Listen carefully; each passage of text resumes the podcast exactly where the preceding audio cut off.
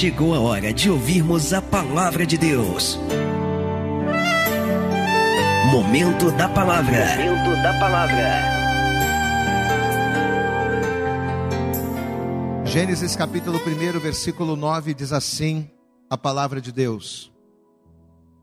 E disse Deus: Ajuntem-se as águas debaixo dos céus num lugar e apareça a porção seca. Glória a Deus, amado. Faz assim, ó. Terra para pisar. Aleluia. Terra para pisar. Dá glória a Deus aí. E apareça a porção seca. E chamou Deus a porção seca a terra, e o ajuntamento das águas chamou mares, e viu Deus que era bom. E disse Deus: produza a terra erva verde erva que dê semente, árvore frutífera que dê fruto segundo a sua espécie, cuja semente está nela sobre a terra, e assim foi. E a terra produziu erva, diga glória a Deus. Erva dando semente conforme a sua espécie, e árvore frutífera cuja semente está nela conforme a sua espécie. E viu Deus que era bom, e foi a tarde e amanhã o dia terceiro. Glória a Deus. Deus vai fazer surgir a parte seca. Deus vai fazer com que esta parte seca, chamada de terra, comece a produzir ervas frutíferas. Deus vai permitir que estas ervas frutíferas dessem semente. Ou seja, Deus ele estava preparando todas as coisas. Você pode dar glória a Deus aí? Assim como Deus ele preparou este culto, assim como Deus ele preparou esta palavra, assim como Deus ele tem preparado tudo aquilo que o teu coração almeja. Você crê nisso em nome de Jesus? Ô oh, meu amado, não pense que você está sozinho ou não pense que você está desamparado, porque antes de você pensar na tua necessidade, o Senhor já tem tudo preparado para você. Aleluias. Eu preciso apenas crer nisso. Eu vou ler mais uma vez. Estamos em Gênesis 1, verso 9. E disse Deus: Ajuntem-se as águas debaixo dos céus, num lugar, e apareça a porção seca, e assim foi. E chamou Deus a porção seca a terra, e o ajuntamento das águas chamou mares, e viu Deus que era bom. E disse Deus: Produz a terra a força para, a força para produzir. Produz a terra erva verde erva que dê semente, árvore frutífera que dê fruto segundo a sua espécie, cuja semente está nela sobre a terra, e assim foi. E a terra produziu erva, diga glória a Deus, se atente a isso.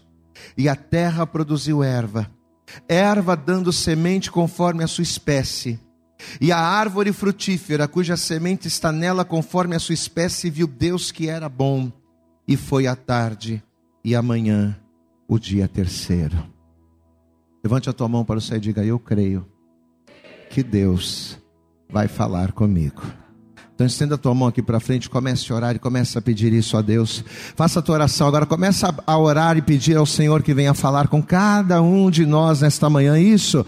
Faça a tua oração aí, comece a falar com ele agora, Senhor nosso Deus e Senhor nosso Pai todo-poderoso, Pai querido, Deus amado, cada um de nós que estamos aqui nesta manhã, viemos, ó Deus, para receber a instrução, para receber a direção que só o Senhor tem para nós. Então, em nome de Jesus, ó Deus, vem falando conosco poderosamente, que a partir desse momento nenhum impedimento e nenhuma barreira e nenhum obstáculo venha nos impedir, ó Deus, não somente de ouvir, mas de reter aquilo que vamos ouvir, porque queremos viver a tua boa, perfeita e agradável vontade. Então renova, Senhor, renova o nosso entendimento através da tua palavra, fala poderosamente com cada um de nós nesse lugar, ministra-nos, ó Deus, é o que nós te pedimos com toda a nossa fé e desejar te agradecemos em nome de Jesus. Você pode dizer amém, Jesus? Vamos aplaudir bem forte a Ele nesta hora, isso.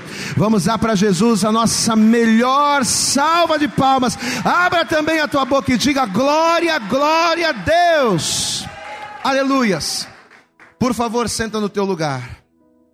E a partir de agora, como nós pedimos, procure não conversar, não se distraia. Preste atenção aqui na palavra. Você sabe que nesse mês de julho, particularmente para mim, é um mês muito especial, porque além de ser o aniversário da pastora Bárbara, você pode dar glória a Deus aí, né? Foi no dia 24 do mês de julho. É nesse mês de julho que eu e a pastora Bárbara faremos 19 anos de casado. Você pode, você pode dar glória a Deus aí? E ano que vem vamos fazer 20. Você pode dar glória a Deus aí, amados? Aleluias. Duas décadas. Não é mole não, rapaz. Hã? Duas décadas aturando neguinho aqui. Não é fácil não, né, filha? Você não, você é fácil. Ó, quase a idade do Rafa. ah, não pode mentir, hein? Aleluias. Duas décadas. Mas olhe para cá.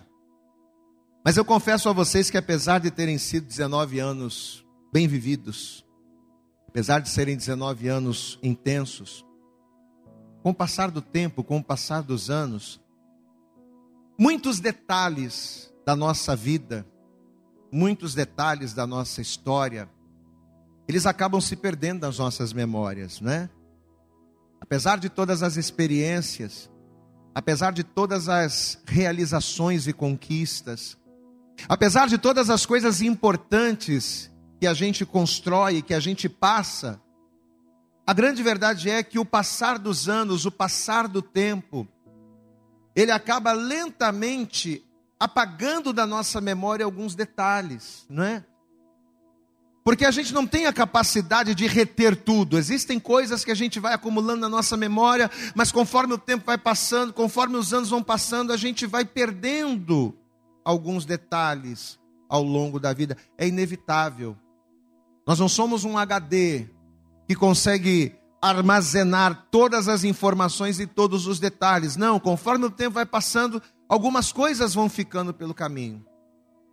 Mas uma coisa que nos chama a atenção é que apesar do tempo ele ter esse poder de apagar algumas coisas da nossa mente, existe uma coisa em nossa, em nossa vida, existe uma coisa que está sempre viva em nossas memórias e que mesmo com o passar do tempo a gente não perde. E esse detalhe especial, algo que o tempo não consegue apagar, são os ambientes. E eu quero que você registre, eu quero que você guarde isso. A gente pode se esquecer da cor de uma roupa, a gente pode se esquecer de um dia da semana, a gente pode se esquecer do nome de algumas pessoas, a gente pode se esquecer de um tipo de roupa, a gente pode se esquecer de uma fisionomia, mas as sensações que determinados ambientes nos proporcionam, as sensações que nós temos, que determinados lugares proporcionam para nós são coisas que as nossas memórias guardam para a vida toda. Eu posso esquecer a cor de uma roupa, e olha que eu sou mestre nisso. Minha esposa disse que a minha memória é uma vaga lembrança, e é verdade. Eu esqueço as coisas muito rápido. Eu posso esquecer a cor de uma roupa. Eu posso esquecer o nome de uma rua.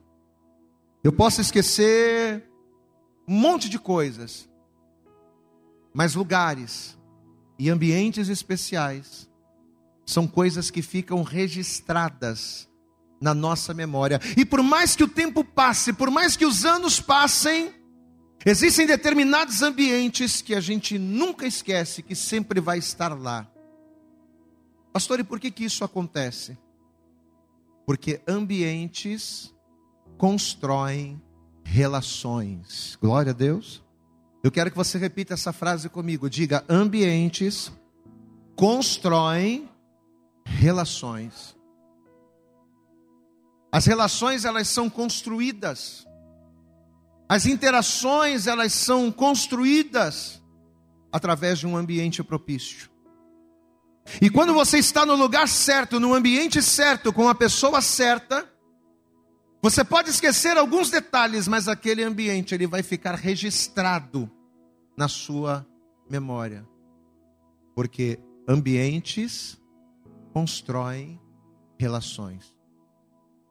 Quando nasceu no coração de Deus a intenção de criar o homem, de criar o ser humano, mais do que uma parte da criação, ou mais do que uma criatura que iria revelar o seu poder, Deus, ao nos criar, Ele só queria uma coisa: Deus ele não formou o homem para que o homem, né, ficasse, não, Deus não quer. Deus ele não tem esse problema de ego. De formar um ser apenas para ser adorado. Deus ele não tem problema de personalidade, Deus ele não tinha problema de ego. Mas quando Deus ele propôs no seu coração fazer um homem, formar uma criatura diferente de todas, que seria a sua imagem e a sua semelhança, Deus ele só queria uma coisa desta criatura: se relacionar com ela. Quando nasceu no coração de Deus o propósito de formar a minha vida, de formar a sua vida, Deus ele só queria uma coisa: se relacionar com a gente, ser íntimo do homem. Só que para que esse relacionamento pudesse acontecer, para que esse relacionamento fosse real, era necessário criar, era necessário construir o que? Um ambiente. Não haveria como esta relação acontecer, não haveria como esta interação acontecer se não houvesse um ambiente propício, um ambiente favorável um ambiente de convívio, onde esse homem recém-formado e esse Deus poderoso, mas invisível, aonde ambos pudessem interagir. Deus queria se relacionar com o homem, mas Deus era um Deus poderoso e invisível. Então Deus precisava, para que houvesse esta relação, criar um ambiente, criar uma atmosfera que tornasse possível com que esse propósito que nasceu no coração de Deus se tornasse real. E aí, entendendo isso, entendendo esta necessidade de Deus, eu destaquei dois pontos muito importantes. Primeiro ponto é que tanto o jardim do Éden quanto a terra seriam um lugar de provisão. Eu quero que você repita comigo, diga: o jardim Bem alto, diga: o jardim seria um lugar de provisão.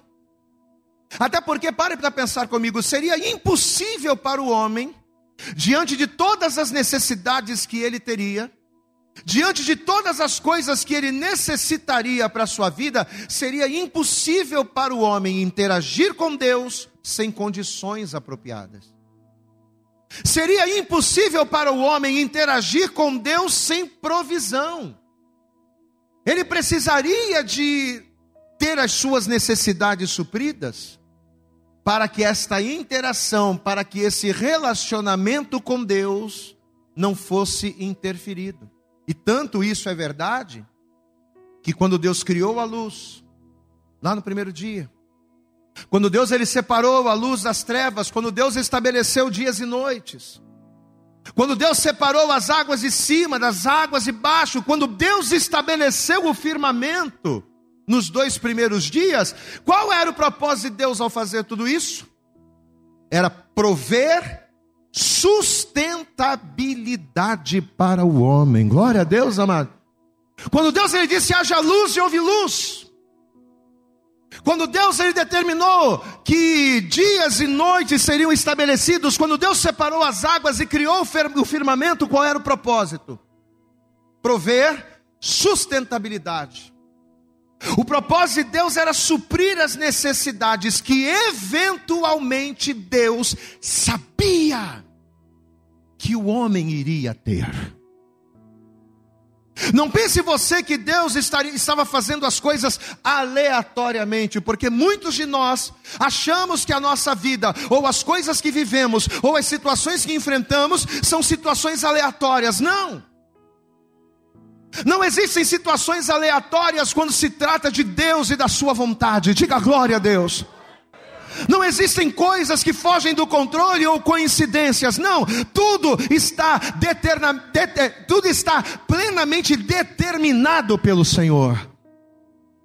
Deus ele sabia que o homem teria necessidades.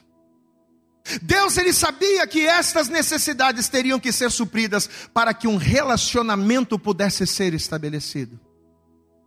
Eu sabia disso. E é por isso que ele está dia a dia, passo a passo, formando todas as coisas para quê?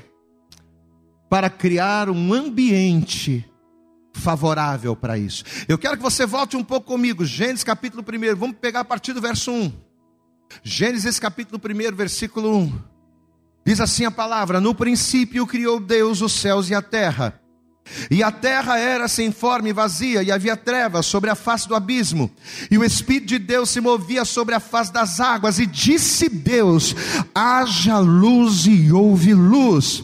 E viu Deus que era boa a luz, e fez Deus separação entre luz e as trevas. E Deus chamou a luz dia, e as trevas chamou noite. E foi tarde, manhã, o dia primeiro, e disse Deus: haja uma expansão no meio das águas, e haja separação entre águas e águas, e fez fez Deus a expansão e fez separação entre as águas que estavam debaixo da expansão e as águas que estavam sobre a expansão. E assim foi. E chamou Deus as expans... e chamou Deus a expansão céus. E foi tarde e amanhã o dia segundo. Diga glória a Deus. Tudo isso aqui tudo que Deus fez do capítulo 1 até, do, do, do versículo 1 até o versículo de número 8, tudo isso aqui, na verdade, era o que? Era para suprir as necessidades que Deus sabia que o homem iria ter. Amados, eu enxergar isso aqui na Bíblia, a primeira coisa que essa palavra começou a me mostrar, sabe o que foi? Que Deus não nos coloca em furadas. Posso ouvir um glória a Deus aí? Deus nunca vai te colocar numa furada. Deus nunca vai te colocar numa situação para que você seja envergonhado, ou para que você venha sofrer, ou para que você venha ser derrotado. Não. Eu posso garantir a você que 100% das coisas que dão errado na nossa vida, 100% das coisas que não dão certo são ou porque fizemos as, as nossas escolhas sem conhecermos a Deus, ou porque, mesmo conhecemos a Deus, fomos obstinados a fazer a nossa vontade. Posso ouvir um glória a Deus aqui? Eu tenho certeza disso. 100% das coisas que dão errado nos casamentos, na vida familiar, na vida profissional, na saúde, na vida financeira, nos relacionamentos, 100% das coisas que dão errado são por esses dois motivos. Ou porque eu não conhecia Deus e fiz a coisa da maneira que eu achava que deveria fazer e fui lá e quebrei a cara, ou porque mesmo conhecendo a Deus, eu fui obstinado de não orar, de não pedir direção a Deus e fazer a coisa do meu jeito. Pastor, e por que você está dizendo isso? Porque Deus não te põe em furada.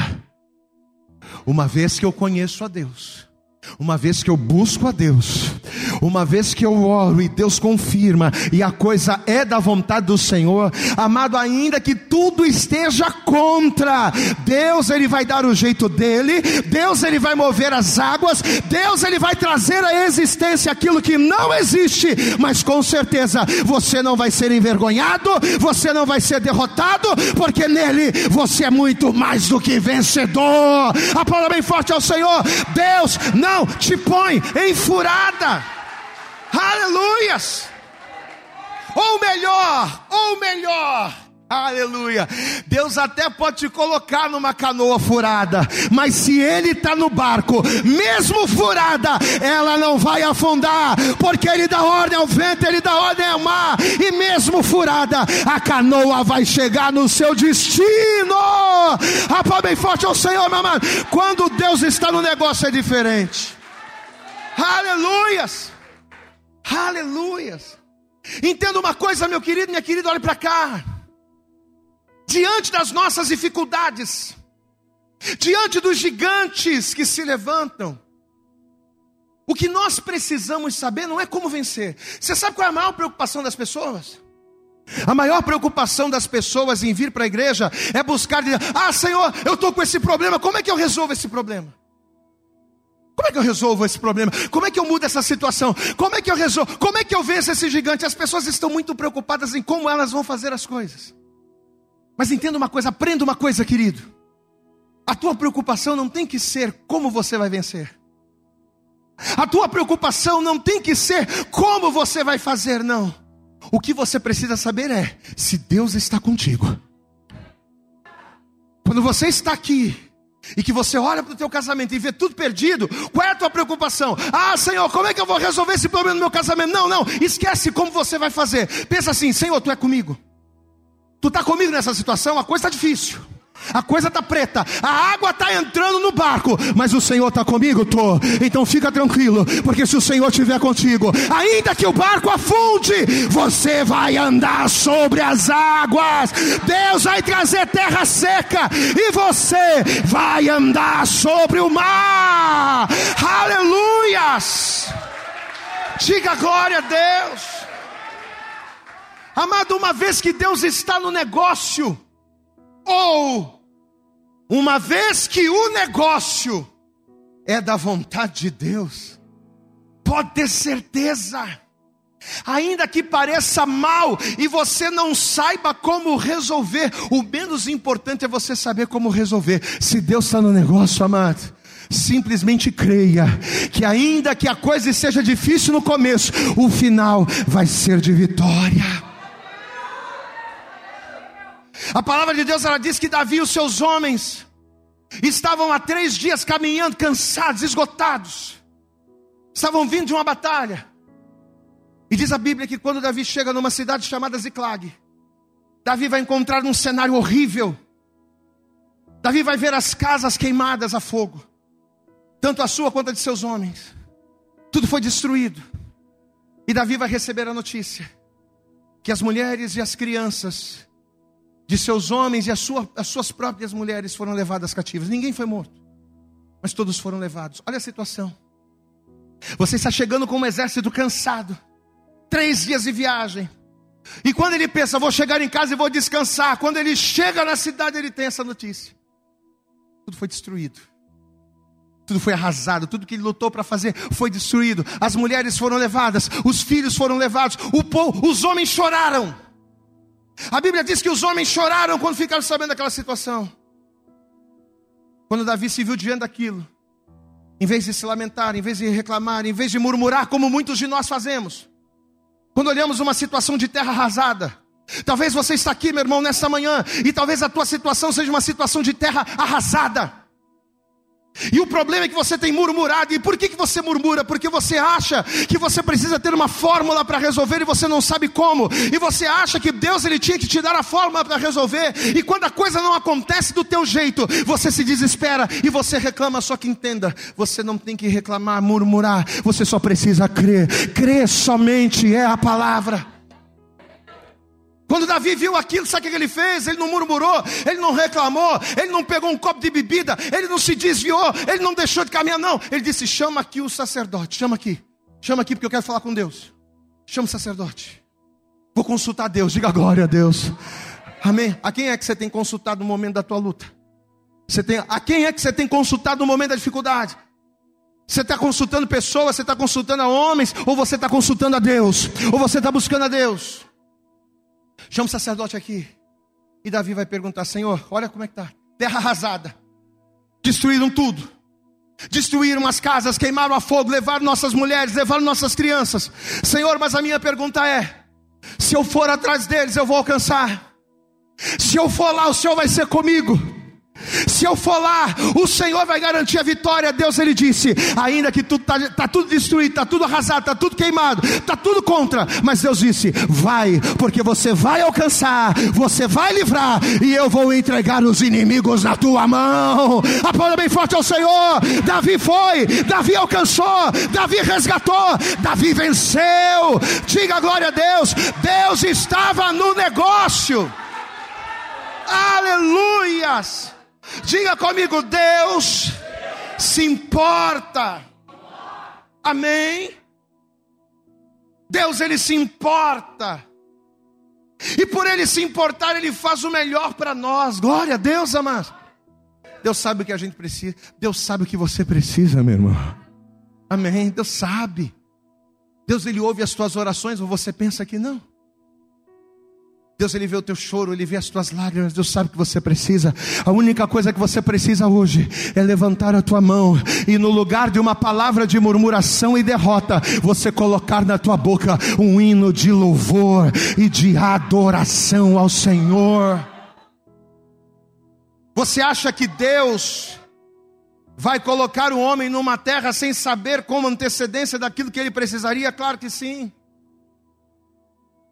Então, ao criar a luz, ao separar a luz das trevas, ao estabelecer dias e noites, ao separar as águas de cima, as águas de baixo, ao estabelecer o firmamento, qual era o propósito de Deus?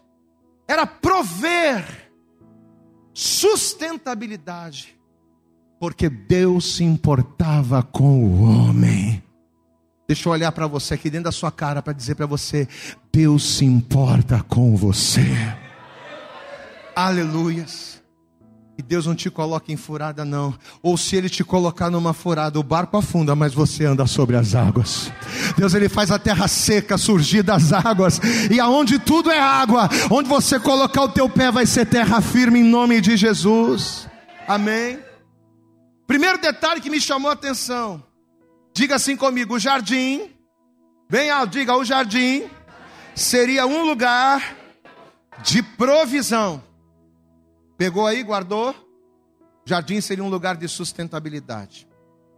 Só que o segundo detalhe está ligado ao propósito disso. Por quê? Vamos entender. Antes da terra, antes do jardim, serem um lugar de provisão e de sustento, para o homem, na visão de Deus, na ótica de Deus, no plano original de Deus, vamos dizer assim, o jardim seria um lugar de provisão para um ambiente de comunhão. Posso ouvir um, posso ouvir um glória a Deus aí? Qual era a ótica de Deus? Qual era o plano de Deus? Fazer do jardim um lugar de provisão para um ambiente de que, igreja? De comunhão. Então, por mais que o jardim, quando o homem fosse formado, porque a gente está falando do terceiro dia, o homem só vai ser formado no sexto, glória a Deus, amado. A gente está falando do terceiro dia. Então, por mais que o jardim, quando o homem fosse formado, por mais que esse lugar lhe provesse todas as coisas, essa provisão teria um propósito. E qual seria o propósito da provisão? O de dar ao homem todo o suporte necessário, a fim de que nada o impedisse de se relacionar com Deus. Amém? Qual seria o propósito da provisão na criação? Dar ao homem as condições que ele precisaria para que ele não tivesse razões e nem motivos para não buscá-lo. Adão, eu vou, te eu vou colocar esse homem num lugar em que ele não vai ter falta de nada. Ele não vai precisar se preocupar com nada, nenhuma preocupação vai tomá-lo a fim de fazer com que impeça ele de se relacionar comigo. Então, entendendo que a criação para nós é um espelho, porque quando eu olho para a criação, eu vejo a criação como um espelho que reflete a vontade de Deus para nós. Amém, amados? Se você olhar a criação, cada dia, cada coisa que Deus criou, cada coisa que Deus formou, a gente consegue enxergar dentro da criação, né? De maneira subjetiva, a gente consegue entender, a gente consegue enxergar um reflexo daquilo que Deus quer para a nossa vida. Então, entendendo que a criação para nós é um espelho que reflete o que Deus quer que eu viva, Amados, você sabe o que, que o Espírito Santo nos ministrou? Que antes do jardim ser um ambiente de provisão, ser um lugar de provisão, o jardim seria um ambiente de comunhão, onde sem comunhão não haveria provisão. Posso ouvir um glória a Deus aí? Diga comigo, sem comunhão não haveria provisão.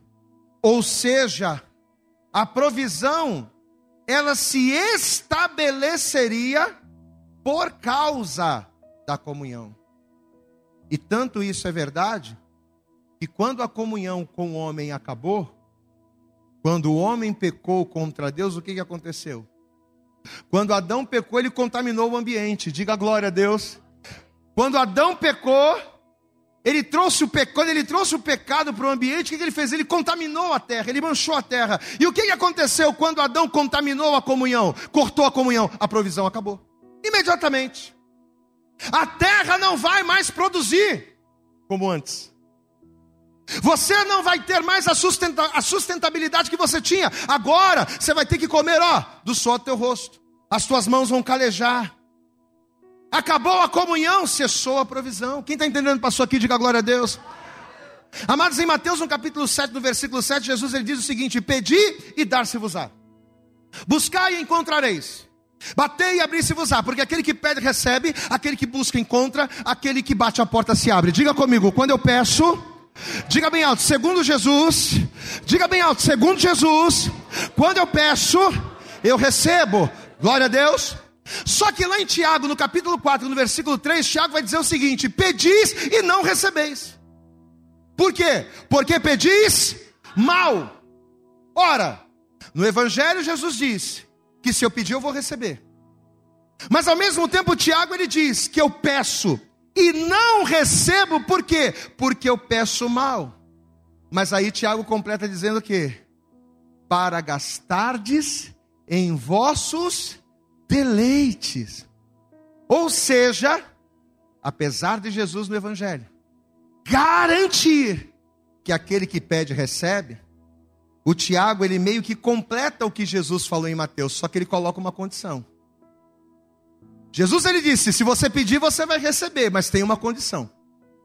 Desde que aquilo que você pede seja para o propósito certo. Eu preciso ser provido por Deus. Então peça a Deus, porque Deus ele vai te prover, mas ele vai prover aquilo que você precisa, desde que aquilo que você está pedindo para a sua provisão seja para o propósito correto. Amados, a prosperidade de Deus não é para que eu venha me deleitar. A prosperidade de Deus é para que eu venha adorar. Você entende isso? A prosperidade de Deus não é para minha satisfação, a prosperidade de Deus é para minha comunhão. Então, tudo aquilo que eu peço fora disso, tudo aquilo que eu peço fora dessa visão, que Deus estabeleceu lá na criação, tudo aquilo que eu peço fora disso, eu não vou receber. E é aqui que muitas pessoas se frustram. Porque quando a gente se relaciona com Deus pela provisão, porque é o que mais acontece que mais acontece nas igrejas é isso. É pessoas que vêm para a igreja não para buscar a Deus. É pessoas que vêm para Deus não para buscar comunhão, mas para buscar provisão. Ah, eu preciso que Deus faça isso, eu preciso que Deus me dê aquilo, eu preciso que Deus mude isso, eu preciso que Deus. Quando nós nos relacionamos com Deus pela provisão e não pela comunhão, em outras palavras, quando nós desprezamos a comunhão, pela satisfação da nossa carne, pela satisfação das minhas vontades. Quando eu desprezo a comunhão para me prover daquilo que eu desejo, a gente está fazendo o que Tiago disse, a gente está pedindo mal. Pedir provisão para satisfação é pedir mal. E por que, que é pedir mal?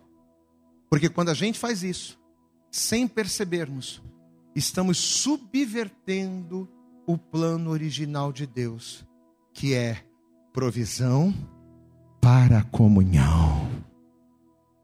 Amados, aquilo que Deus vai fazer na sua vida, e eu quero que você abra os teus ouvidos e guarde isso. Aquilo que Deus vai fazer na tua e vai fazer, glória a Deus. Se ele já não estiver fazendo, ele vai fazer. É certo isso aquilo que Deus vai fazer na sua vida, as capacidades e as habilidades que Deus ele vai prover na sua vida, não são para a sua glória, não é para que a sua carne se glorie, mas aquilo que Deus vai prover você é para que a glória do Senhor se revele através de você, a fim de que o nome dele seja glorificado e todos reconheçam que só o Senhor é Deus na sua vida. Aleluias! O que Deus vai te dar, o que Deus vai prover é para a glória dele em você. Jeremias capítulo 9 9, abra aí. Livro do profeta Jeremias, no capítulo 9, no versículo 23.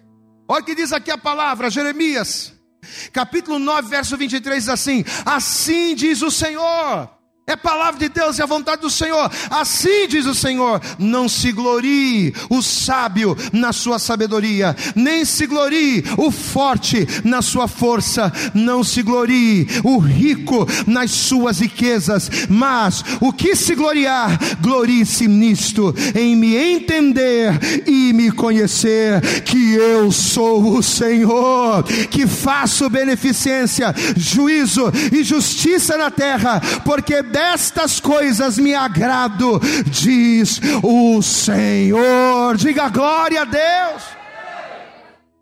Se glorie na minha vontade e não naquilo que você quer. Quem está entendendo, pastor, aqui, diga glória a Deus. Eu vou fazer, eu vou fazer, eu vou te prover, diga glória a Deus, mas a minha provisão tem um propósito. O propósito não de você se gloriar em você mesmo, mas o propósito de fazer com que a minha glória se manifeste em você e através de você. Segunda carta de Paulo aos Coríntios, no capítulo 10, vai lá, Novo Testamento aqui, ó. Segunda Coríntios, capítulo 10, versículo de número 14, diz assim a palavra: Porque não nos estendemos além do que convém, como se não houvéssemos de chegar até vós, pois já chegamos também até vós no Evangelho de Cristo, não nos gloriando fora da medida nos trabalhos alheios, não, antes, tendo esperança de que crescendo a vossa vossa fé, seremos abundantemente engrandecidos entre vós, conforme a nossa regra, para anunciar o Evangelho nos lugares em que estão além de vós, e não em outro, e não em campo de outro, para não nos gloriarmos no que estava já preparado. Aquele, porém, que se gloria, glorie-se no Senhor, porque tudo que você precisa já estava preparado preparado. Aplauda bem forte ao Senhor. Quando Deus te colocou, já estava preparado. Diga a glória a Deus. Ah, mas nessa manhã o Senhor nos trouxe aqui para nos dizer as mesmas palavras que o Senhor Jesus nos disse lá em Mateus no capítulo 6. Você sabe o que o Senhor quer de mim e de você? Que a gente viva Mateus 6. Se eu não me engano, versículo 31, que diz lá: Buscai primeiro o reino de Deus. Aleluia, diga glória a Deus.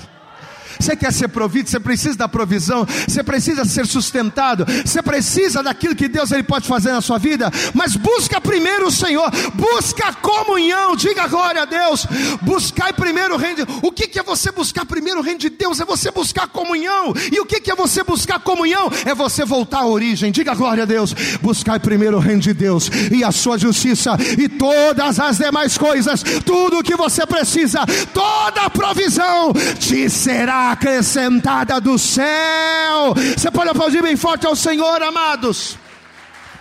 Aleluias. Ao criar a luz, ao separar a luz das trevas, ao estabelecer dias e noites, ao fazer ali, ao estabelecer o firmamento, ao tomar todas essas providências, o que, que Deus estava fazendo? Hã? Deus estava preparando um lugar de provisão para um ambiente de, diga comigo, lugar de provisão, diga bem alto, lugar de, de, de provisão para um ambiente de comunhão. Só que em tudo isso havia um porém. Havia um porém. Para que esse ambiente servisse de maneira eficaz ao propósito da comunhão, o que, que era necessário? Era necessário que houvesse vida. Glória a Deus. Eu vou repetir. para que esse ambiente servisse de maneira eficaz ao propósito da comunhão, era necessário que houvesse vida. Por quê, pastor? Porque nesse momento aqui, apesar de haver luz, apesar de haver águas, apesar de haver separação de águas e firmamento, não havia vida na terra. Posso ouvir um glória a Deus? Diga assim comigo: no terceiro dia, ou melhor, até o segundo dia, não havia vida na terra. Amém? Quando é que a vida vai começar? Ao terceiro dia. Isso te lembra alguma coisa? Isso te faz lembrar de alguma coisa? Isso remete você, isso traz à tua memória alguma coisa? Amados, aqui está o centro da revelação de Deus para nós hoje. Abre os teus ouvidos e preste atenção nisso, sabe por quê? Porque assim como a vida na terra começou ao terceiro dia, foi também ao terceiro dia que depois de morto e ressuscitado, Jesus Cristo nos vivificou juntamente com Ele, nos provendo mais do que dinheiro, mais do que pão. Jesus Cristo nos deu vida. Aleluias! Ao terceiro dia, Cristo nos deu vida. Aleluias! Capítulo 1 de Gênesis, volta lá, aleluias. Gênesis capítulo 1, versículo 9 está aqui, irmão. Olha aqui, ó. E disse Deus: Ajuntem-se as águas debaixo do céu, num lugar, e apareça a porção seca, e assim foi. E chamou Deus a porção seca a terra, o ajuntamento das águas chamou mares, e viu Deus que era bom. Versículo 11: E disse Deus: Produz a terra erva verde, erva que dê semente, árvore frutífera que dê fruto, segundo a sua espécie, cuja semente está nela sobre a terra. E assim foi. Quando Deus ele disse para a terra: Produz a erva, produz a semente. Sabe o que Deus estava falando? Deus estava dizendo: haja vida. Deus estava dizendo: haja vida. E nesta manhã, o terceiro dia desta conferência, Deus trouxe você aqui para dizer para o teu casamento, para dizer para a tua família, para dizer para o teu emprego: haja vida, haja vida, haja vida, haja vida. Aquilo que está morto, haja vida. Aleluias. Amado, nós estávamos mortos, diz a palavra. Nós estávamos mortos na nossa vã maneira de viver. E assim como a terra estava deformada, sem forma e vazia, o pecado ele não só deformou o ser humano, ele não só deformou o homem, mas ele tirou de nós a vida de Deus. Adão, você pode comer de todas as árvores do jardim, mas você não pode tocar nessa, porque no dia em que dela comeres, certamente você morrerá. E quando Adão tocou, ele não entendeu por que, que ele não caiu duro. Ele não caiu duro porque a vida que o Senhor estava se referindo não era o fôlego de vida, mas era a vida de Deus que ele estava perdendo. Só que olha que coisa linda, amados.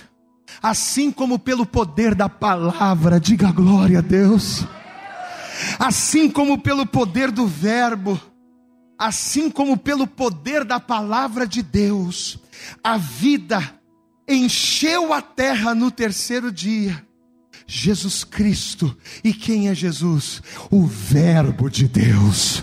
Jesus Cristo, o Verbo de Deus, ao ressuscitar, além de nos dar vida, ele garantiu a nós o direito de dizermos aquilo que Paulo disse lá na sua carta no capítulo 15. Ele nos deu o direito de dizer: tragada foi a morte na vitória. Onde está, ó oh morte? Onde está o teu aguilhão? Ó morte, onde está? Onde está o inferno, a tua vitória? Ora, Paulo diz: o aguilhão da morte é o pecado, a força do pecado é a lei.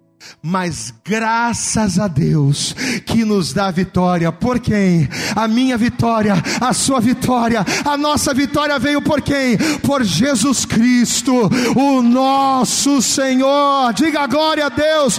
A vida vence a morte. Diga assim comigo: a vida.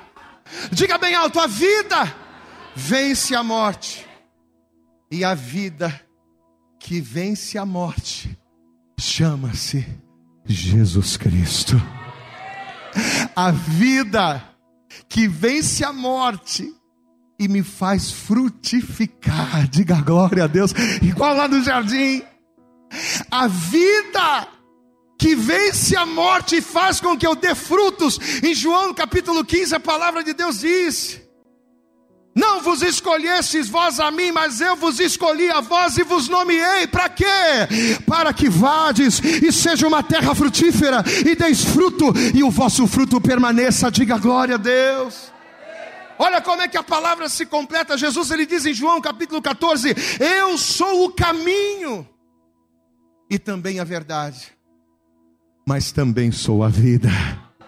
A mesma vida que encheu a terra no terceiro dia, a mesma vida que deu força para a terra produzir, a mesma vida que vai nos levantar dos mortos, a mesma vida que vai restaurar a tua família, a mesma vida que vai curar a tua enfermidade, a mesma vida que vai transformar você. Diga glória a Deus.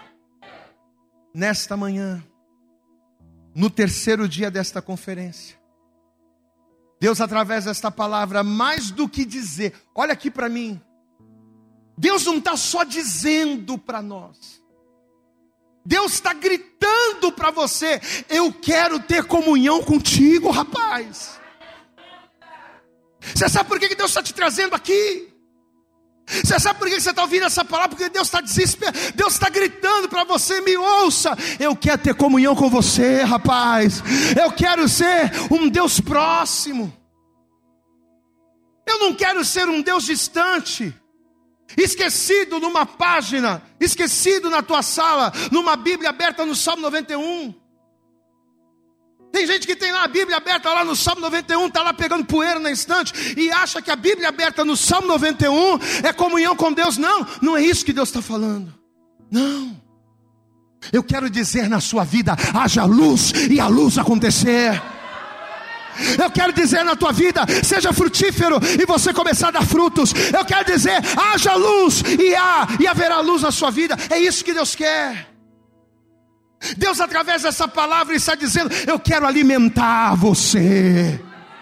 Oh, meu filho, eu quero cuidar você, eu quero prover você, porque o plano original de Deus era esse: era um lugar de provisão para um ambiente de comunhão. Eu quero prover você, eu quero sarar as suas feridas, eu quero ter comunhão contigo. Você pode dar glória a Deus? Né? Você sabe qual é a razão dessa conferência, meu irmão?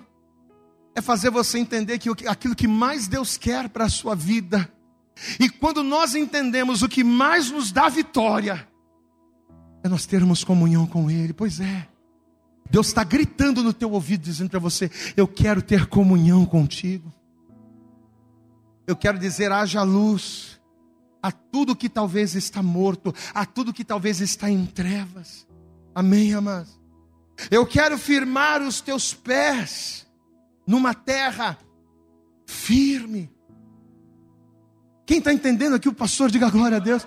Isso aqui é a vontade de Deus para você, meu irmão.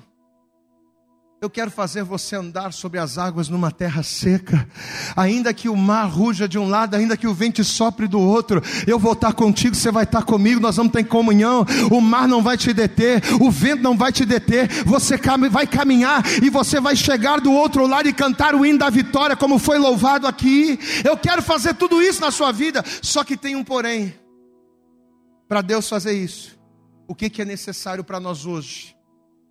O que, é necessário para mim, para você, agora? Nós atendermos o chamado da comunhão. Diga comigo, o chamado da comunhão. Qual é o chamado da comunhão? Apocalipse capítulo 3, versículo 20. Eis que estou à porta.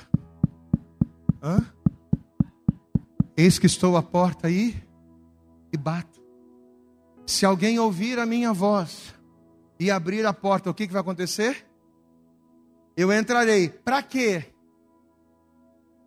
Eu entrarei em sua casa e com ele cearei e ele ceará comigo, ou seja, é o chamado da comunhão. Eu quero entrar na tua casa para fazer você voltar ao início. Eu quero entrar na sua vida para levar você de volta para o terceiro dia da criação. Eu sentar contigo, você sentar comigo. A gente está junto na viração do dia e você me glorificar. Aplauda bem forte ao Senhor. É isso que eu quero. Aleluias! Não é entregar a vida para Jesus para poder sair da condenação. Não é deixar o pecado para poder tomar santa ceia. Não é começar a andar na igreja para que, quem sabe, Deus me honre. Não, esquece isso. É abrir a porta para Ele entrar. E uma vez dentro, aquela comunhão estabelecida no início e quebrada pelo pecado, venha a ser restaurada, a fim de que pela comunhão o Senhor cuide de você, proveja você e manifeste em você a glória dele na sua vida. Eu acredito que essa mensagem falou poderosamente com você. Mas se você acredita que ela pode ajudar também uma outra pessoa que você gosta, ama ou admira, mande para ela. Compartilhe o link ou convide essa pessoa para seguir o nosso podcast. E creia que fazendo isso, ainda que não seja você a ministrar, além de nos ajudar, você estará cumprindo o ID de Deus. Deus abençoe você e até o nosso próximo conteúdo.